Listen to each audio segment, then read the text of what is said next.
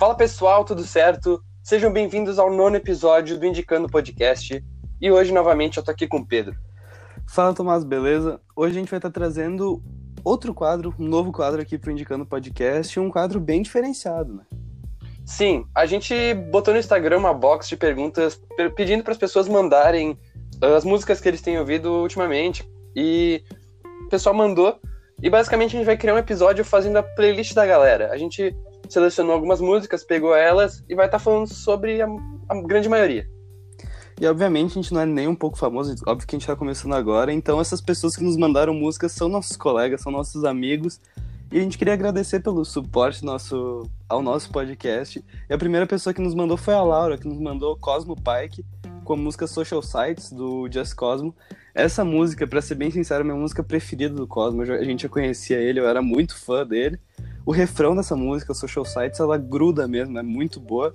E eu acho que ele não é tão bombado, Tomás, atualmente, porque ele não lança nada desde 2017. E se ele continuasse lançando na pegada que ele estava lançando nos últimos trabalhos dele, ia ser muito da hora. A Laura mandou muito bem com o Cosmo Pike, que eu já queria indicar ele aqui há um tempão, porque ele mistura um R&B, que é um ritmo que a gente gosta muito, com indie pop. Então, assim, se vocês querem misturar uns artistas, é só pegar o Anderson Peck e o. Anderson Peck. é que eu misturei, tu viu, né? Porque é o Anderson Peck e o Rex Orange County. Se tu misturar os dois, vai dar o Cosmo Pike, fica muito da hora mesmo. Ainda fica mais mesmo. com a voz dele, que lembra o King Crew, pra quem não conhece, com uma malemolência a mais, com um swingueiro a mais. E. Cara, único que eu, a única coisa que eu tenho pra falar mais agora é que eu conheci pelo Minuto Indie, que é aquele canal no YouTube bem famoso mesmo, conheci por ele.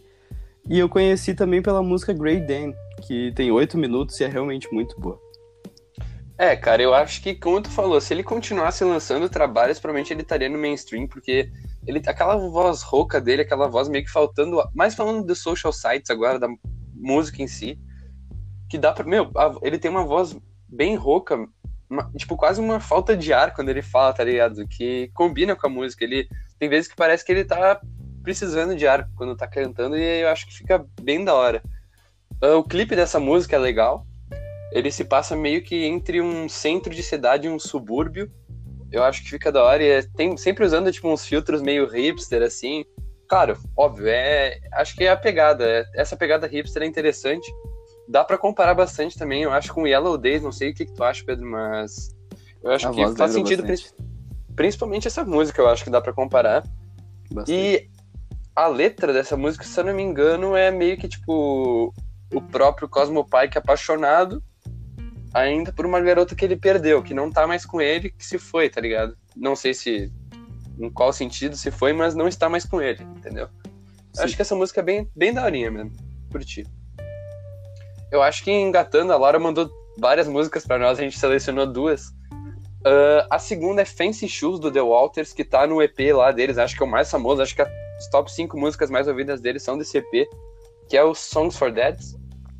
Uh, eu acho The Walters bem interessante, principalmente a voz do vocalista, que lembra The Tallest Man on Earth. Não sei se vocês estão ligados, mas é, é bem bom.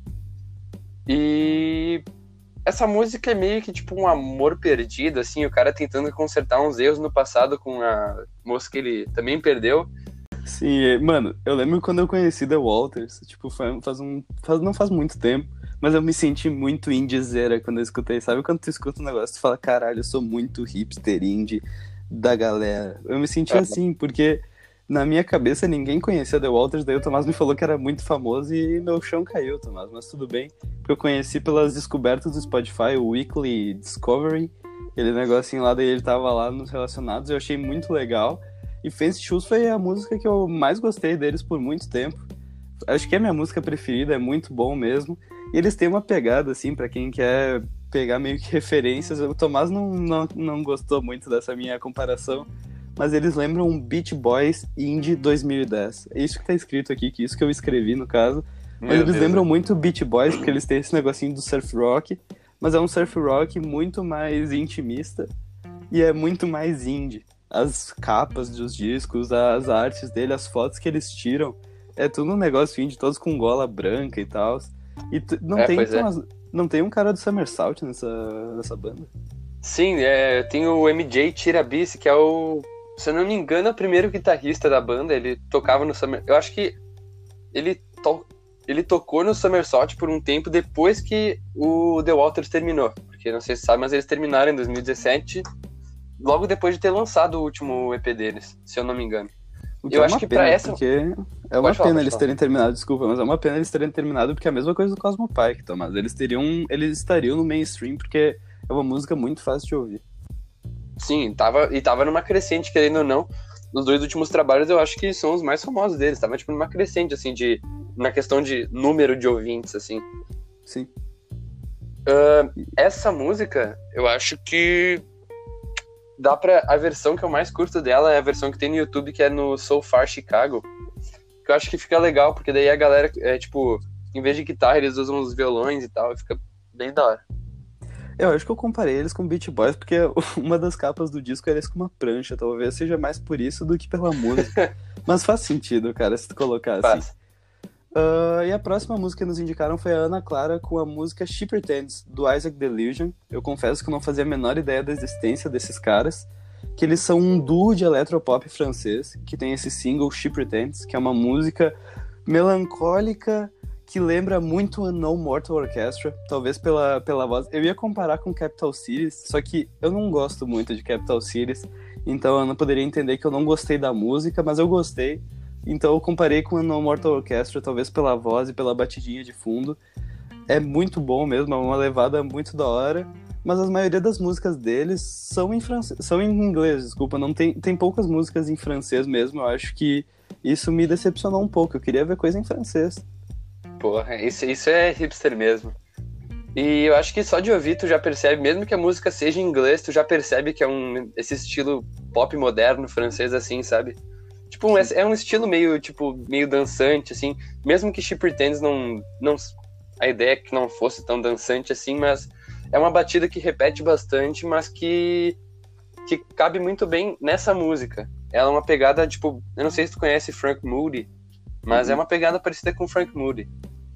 Uh, a letra dessa música, She Pretends, que é um single em específico, é uma música meio que de uma pessoa, de uma moça, que ela tá meio que perdida nos pensamentos dela, que ela tá, tipo, que ela tá tentando procurar algum sentido para as coisas, sabe? É, realmente bem legal, eu acho que eu não esperava, tipo, de um, um pop francês conseguir misturar com esse tipo de letra melancólica. Acho que juntou bem. E assim, olha, Tomás, olhando até agora, por exemplo, das músicas que a gente separou, dá pra ver que o Quarentena Mood tá firme, né? Porque são letras muito mais reflexivas do que a gente esperava. Sim, acho que a pegada tá bem mais pra, pra reflexão. Sim. Mas agora, eu acho que. Não sei se tem mais alguma coisa para falar do Isaac Deluja, mas eu vou passar pra um negócio que é totalmente não Quarentena Mood. Por isso que eu, por isso que eu falei até agora. Porque agora a gente vai. O, o Pedro. Uh, o Galva, Pedro Galvani, acho que dá pra, dá pra destacar. Não é tu. Ele mandou para nós afinar as rezas do Das Aranha representando, representando o Brasil, né? Tem que ter. Uh, esse Afinar as Rezas é um álbum, e, mas é uma música que tá no álbum também. Uh, o próprio o próprio Galva me, me apresentou das Aranha com a música Deixa a Tartaruga Nadar, que tá no projeto Tamar, e é realmente muito bom, é muito legal. E se tu for ouvir qualquer música deles, tu vai ver que tem uma pegada tipo Brasil tropical, anos 2000, assim. É realmente muito legal, eles misturam até violino em algumas músicas, então, tipo, fica muito bom. E sempre fazendo referências a mar, a navegação, essas coisas, que a gente sabe que o Galva gosta bastante disso. E meu, é isso. Tem é, também aquela pegada de sempre colocar uh, locais, tipo, que existem de verdade, tipo, locais específicos, porque eles falam, tipo, da Lagoa da Conceição nessa música, eles falam da Ilha do Campeche, então tu consegue meio que ver a música. Sim, e cara, eu não fazia a menor ideia da existência do Das Aranha. Quando eu vi o nome, quando o Galva nos mandou, eu até dei uma risada. Quando eu ouvi agora, eu fui dar o play. Me lembrou muito Selvagens à Procura da Lei, que é uma banda de Salvador muito da hora. Mas quando o Tomás falou de Santa Catarina, eu pensei numa comparação muito boa, porque a música que o Galvão nos mandou, Afinar as Rezas, parece muito um skunk de Santa, velho. É um skunk de Santa Catarina, eu juro. Eu consigo Meu imaginar Deus, o Samuel véio. Rosa velejando na, na Lagoa da Conceição. Eu consigo imaginar essa cena. Não sei Meu Deus, velho. Não faz sentido nenhum, mas na minha cabeça fez muito sentido, velho. Essa é uma música que eu realmente indicaria pra, pra levantar assim, o, o astral, porque é uma música animada, que, que faz bem, né? A maioria das vezes faz bem. Eu acho que é a música mais animada que a gente recebeu aqui, talvez. Ah, é, depende, mas foi uma das músicas mais animadas que a gente recebeu aqui. Porque a próxima música que a gente recebeu aqui foi uma música da Marina, que eu acho que de todas as pessoas que a gente falou aqui é a que tem o gosto musical mais parecido com o nosso. E ela nos mandou uma música do duo The Anxiety. O nome da música é Meet Me at Our Spot, da Willow Smith e Tyler Cole. O Tomás queria me censurar, mas eu queria falar que eu sou muito fã do pai da Willow Smith, eu sou muito fã do Will Smith, principalmente com a trilogia do Bad Boys, que é uma coisa que eu sou muito fã mesmo. Eu falei que ia fazer isso. É, meu, eu não tava esperando. Mas eu só queria falar que eu sou muito fã do Will Smith, o cara é muito bom, mas a gente não veio aqui pra, pra falar dele, sim da Willow, que lançou esse trabalho em 2020, eu nem sabia disso, porque faz, foi até recente, foi em 13 de março, com o Tyler Cole, que é uma música muito indie. Ela mistura várias pegadas, tipo, tanto o groove como a psicodelia, até um pouco de punk rock, mais na capa e nas artes, talvez o punk rock, mas parece muito, se tu olha a capa, parece um disco de punk. É Verdade. muito da hora. Nunca tinha escutado, achei muito bom, já até botei na minha playlist de primeira, foi, acho que das que a gente recebeu foi uma das que eu mais gostei, e da, uma das que eu não conhecia também. E, cara, eu fui ouvindo o álbum inteiro, e tem uma música que, pelo que eu vi, é a mais famosa deles, que é Poolside, que é muito boa, velho. Eu juro, essas duas são muito boas mesmo. Eu nunca tinha, eu não fazia a menor ideia da existência. E, cara, agora já tá em todas as minhas playlists, eu achei realmente muito bom. Essa música, assim, representa o groove, só que Meet Me at Our Spot é uma coisa bem mais indie, que mistura várias coisas, é muito da hora. Sim, e tipo, dessa música em específico, é, eu acho que o que se destaca é o fato de a música ela tá num tom assim, daí quando tá chegando no refrão, ele é um refrão meio gritado, claro, gritado no sentido, tipo, gritado, mas continua sendo melódico. Gritado e cadenciado que fica muito bom, e ainda mais pelo que representa a letra, né? Porque tanto nesse ritmo aí, quanto na própria letra, eles tratam de aspectos da ansiedade. A gente pode ver umas reviews que também tem ah, de- desse, desse duo aí, que eles tratam bastante sobre esse tema, daí, tipo, fala sobre paranoia, sobre raiva, sobre indiferença, sobre paixão, tudo meio misturado assim, porque é assim que os sentimentos ocorrem, né? Eles não são um de cada vez, as coisas ocorrem tudo junto e misturado. Então eu acho que The Anxiety faz, faz jus ao nome com essa música, inclusive. Eu realmente curti. Eu acho que passando aqui pro próximo, o Henrique, nosso colega também, ahn, indicou Smoke on the Water, do Deep Purple. Eu acho que todo mundo conhece essa música. Ele é do álbum Machine Head. É o clássico hard rock progressivo. É muito clássico mesmo. Todo mundo já ouviu em algum filme, já ouviu em algum jogo, já ouviu em rádio, em TV, já ouviu em algum lugar, porque essa música, juro, tem tipo 230 milhões de plays só no Spotify, então, porra. É muita coisa. Sim. Como é que tu conheceu essa aí, Pedro? Tu tinha me falado. Ah, tá, tá, mas é que eu achei que tu ia engatar aquela historinha que é muito da hora, mas é bom fechar com essa historinha. Eu conheci num jogo de Nintendo, nada a ver, que era tipo uns coelhos brancos que ficavam tocando bateria. E foi assim que eu conheci Deep Purple, por sinal. Que não é uma banda que eu costumo ouvir muito, não é um estilo de música que eu costumo ouvir. Só que, cara, essa música não tem como não gostar. É uma música muito clássica pra deixar de lado. Sim, ah, eu acho que essa música não é nem tanto pela letra que ela pega a galera, mas ela pega a galera por causa das guitarras meio alu- alucinadas que tem, que tipo, ah, não sei, é um negócio que é bem grudento. Pra mim, me deixa, infelizmente, com raiva ou muito pilhado. Eu não acho que não gostaria de ouvir uma música com raiva, mas me deixa com algum tipo de raiva.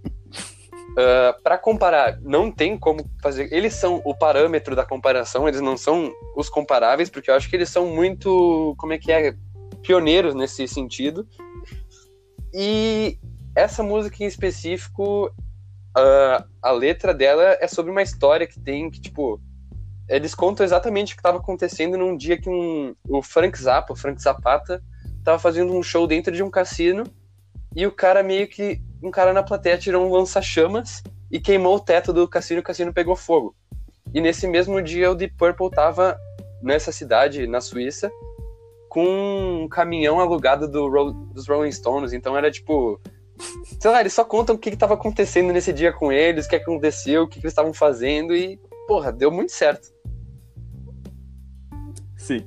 Ô, Thomas, pra fechar, eu acho que nessa pegada de clássicos, é que essa história é muito boa, e pra fechar nessa pegada de clássicos, Nosso querido Bernardo Hitson, nosso parceiro de, de longa data. A gente tem até o nosso Instagram com ele de basquete, nosso podcast, tudo.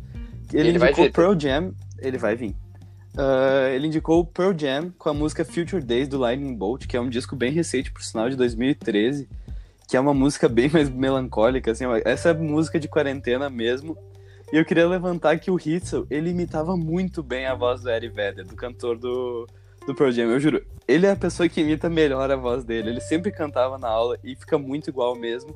Porque aquele Fica. sotaque dele, que por sinal foi se perdendo ao longo do tempo, porque se tu for escutar o Ten, que é o disco mais famoso deles, mano, o sotaque desse disco não tem nada a ver com Lightning Bolt, que é agora de 2013, que nem eu falei, então o tempo fez, fez alguma coisa com a voz dele, ou ele forçava aquele sotaque, eu não sei.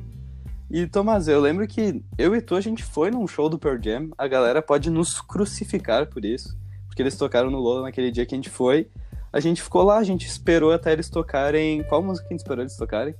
Even Flow ou Jeremy? Eu acho, se eu não me engano, foi. Eles tocaram Jeremy e depois eles tocaram Even Flow. A gente foi até o Even Flow.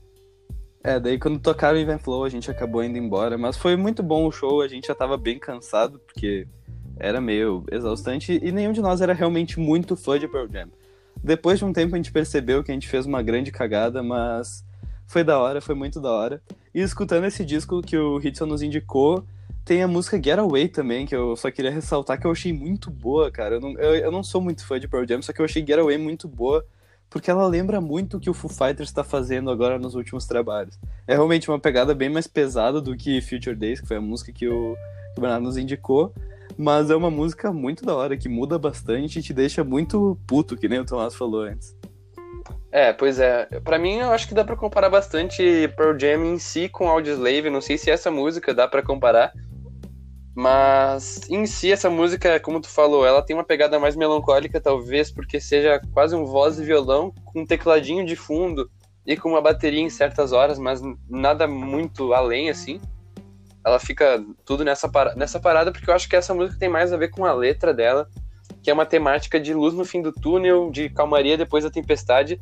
Eu juro que eu não peguei de lugar nenhum isso aí da minha cabeça. Talvez tenha, te- talvez tenha em vários lugares, mas.